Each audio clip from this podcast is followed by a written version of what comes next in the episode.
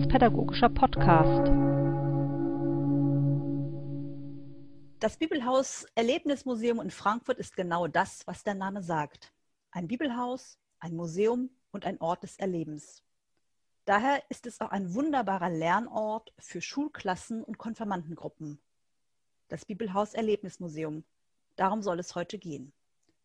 Guten Tag. Dies ist eine neue Ausgabe von RELPOD, dem religionspädagogischen Podcast des RPI, der EKKW und der EKN. Mein Name ist Christine Augst und bei mir ist heute Veit Dinkelacker. Hallo, mein Name ist Veit Dinkelacker. Ich bin theologischer Referent für Religionspädagogik am Bibelhaus Erlebnismuseum. Schon seit elf Jahren. Ähm, ist eine Arbeit, die mir großen Spaß macht. Ähm, einmal die vielen Gruppen, die wir hier haben, von jung und alt, äh, von der Vorschule bis zur Oberstufe. Äh, dann aber auch die Vorbereitung für Ausstellungen, die wir im Bibelhaus Erlebnismuseum hier in Frankfurt haben, am Museumsufer. Ja, ich freue mich, dass ich hier bin. Vielen Dank für die Einladung.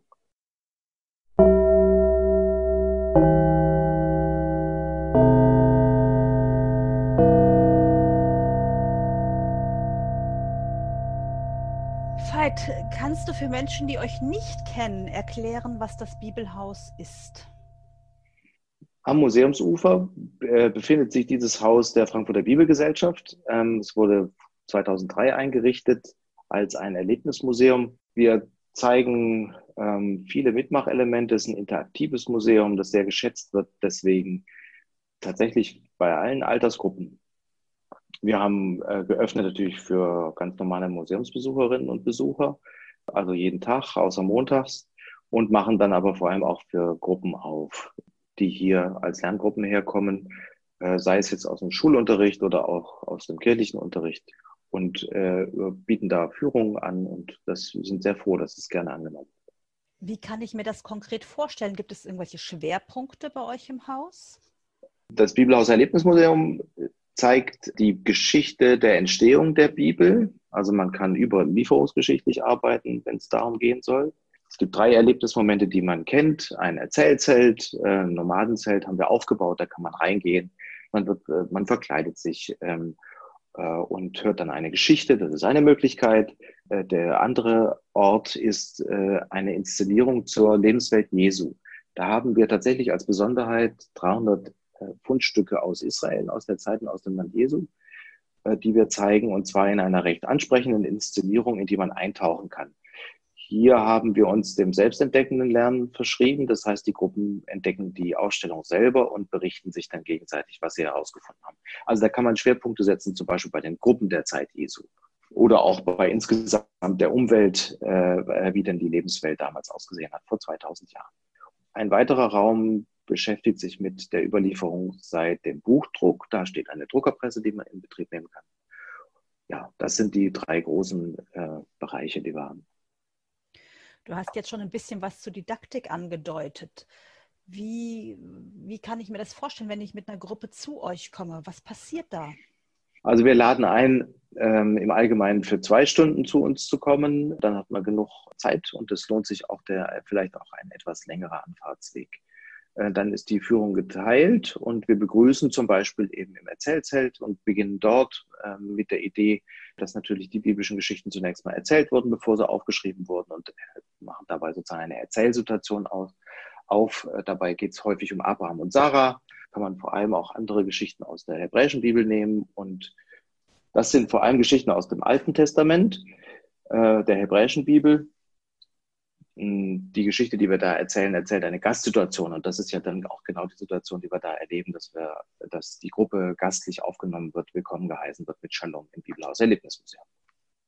Das ist ein Führungsteil, das, ist, das nimmt einige Zeit ein. Und der zweite Führungsteil ist häufig dann im Bereich des Neuen Testaments. Und äh, dort geben wir nach aller Möglichkeit äh, Arbeitsaufträge auf, mit denen man dann sozusagen sich in der Ausstellung eben äh, bestimmte Fragestellungen selbst erarbeiten kann. Für Konformantinnen und Konformanten haben wir uns ein Format überlegt, das heißt Erwachsene mit 13. Das ist sozusagen äh, die, das nimmt die Idee auf, dass die Konfirmation ein Rite Passage ist und sich auch vergleichen lässt mit anderen äh, Übergangsriten für jedes Alter, also zum Beispiel der Bar Mitzvah. Und daran kann man anknüpfen und dann auch mal fragen, wie ging es eigentlich Jugendlichen vor 2000 Jahren? Äh, was haben die erlebt im, im Alter von 12, 13, 14 Jahren? Und das landet dann bei zwei Geschichten aus dem Neuen Testament von Jugendlichen. Äh, das gibt Aha-Erlebnisse. Und währenddessen haben sie sich, haben die Jugendlichen sich äh, im Bereich des Neuen Testaments äh, mit der Lebenswelt beschäftigt und haben Fischer kennengelernt und Pharisäer und Sadduzäer und so weiter. Veit, du hast jetzt von vielen Lerngruppen und Lernkonstellationen gesprochen. Richtet sich das Angebot denn nur an rein evangelische Lerngruppen?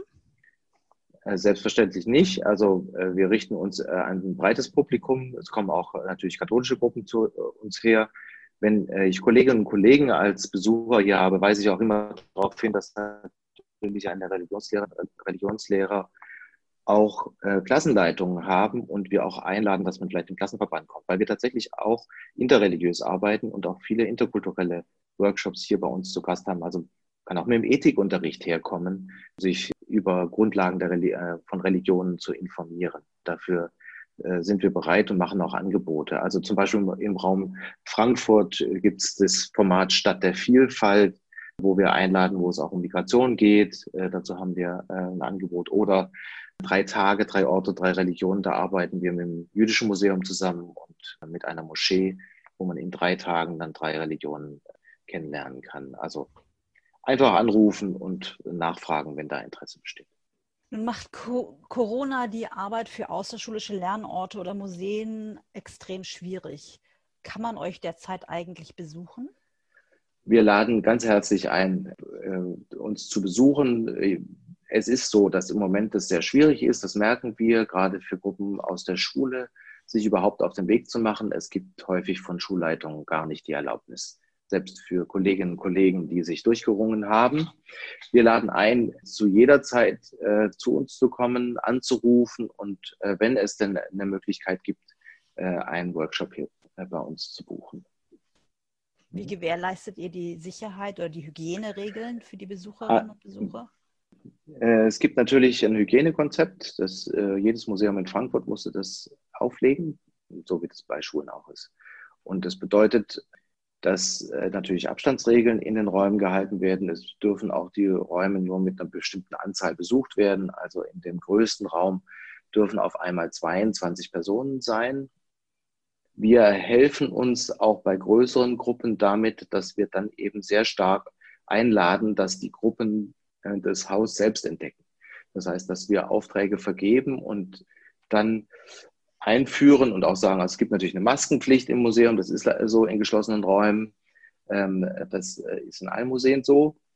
Ähm, und dann kann man aber natürlich auch auf die Abstandsregeln achten und dann kann man sich sozusagen im ganzen Museum bewegen ähm, unter einer bestimmten Fragestellung. So versuchen wir das jetzt während Corona zu regeln. Das funktioniert ganz gut. Mhm.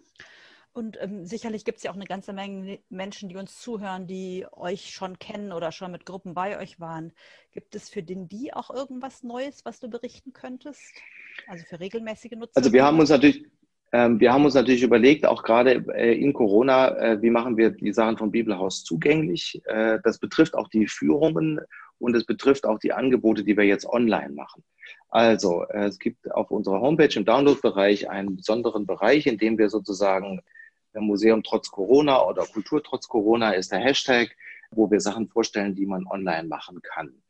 Das kann man im Museum machen, aber vielleicht sogar im Unterricht oder im, sogar, wenn es sein muss, auch im Homeschooling. Ähm, da gibt es eine Rallye, äh, die wir fürs Museum haben, die haben wir einfach auch online gestellt mit QR-Codes sozusagen als eine kleine Rallye, die man äh, in der Schule oder auch zu Hause machen kann. Wir haben verschiedene die Gruppen der Zeit Jesu, äh, die haben wir jetzt auf YouTube gestellt, die kann man sozusagen jetzt sich auch außerhalb des Museums anhören und verschiedene andere Unterrichtsideen, wo man sozusagen das verzahnen kann. Eventuell ein Besuch im Bibelhaus, aber auch verschiedene Angebote aus dem Bibelhaus, die jetzt online zugänglich sind. Ein, ein, ein Audioguide, äh, also da ist auch einiges, haben einige Kolleginnen und Kollegen auch schon was ausprobiert, sozusagen. Sie konnten nicht ins Museum kommen und dann haben sie einfach versucht, äh, mit unseren Online-Sachen äh, da ein Angebot zu machen. Und wie kann ich euch gerade kennenlernen, wenn ich interessierte Lehrkraft bin? In Zusammenarbeit mit dem Religionspädagogischen Institut Frankfurt bietet das Bibelhaus eine Online-Fortbildung an am 3. Dezember von 16 Uhr bis 17.30 Uhr. Da kann man auch gerade all diese digitalen Angebote kennenlernen und ausprobieren. Zusammen mit Anita Seebach freue ich mich da vielleicht den einen oder die andere äh, in einer Zoom-Konferenz zu sehen. Aber herzliche Einladung. Also man kann äh, nach wie vor auch im Bibelhaus äh, äh als Besuch vorab machen. Ähm, wir haben jeden Tag geöffnet. Ähm, das heißt, wir haben eingeschränkte Öffnungszeiten jetzt von Mittwoch bis Sonntag, 14 bis 18 Uhr. Äh, noch sind wir in Kurzarbeit. Aber äh, nochmal auch an dieser Stelle, trotzdem laden wir Gruppen ein, auch vormittags zu kommen. Wir öffnen für Gruppen auch sozusagen auf Zuruf.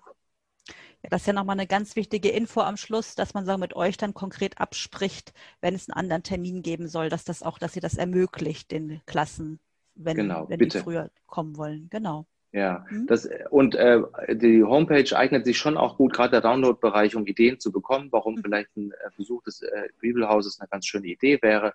Und auch da ähm, bitte melden und besprechen, wenn es besondere Anliegen gibt. Wir versuchen doch einiges möglich zu machen, auch über unser Angebot auf der Homepage hinaus.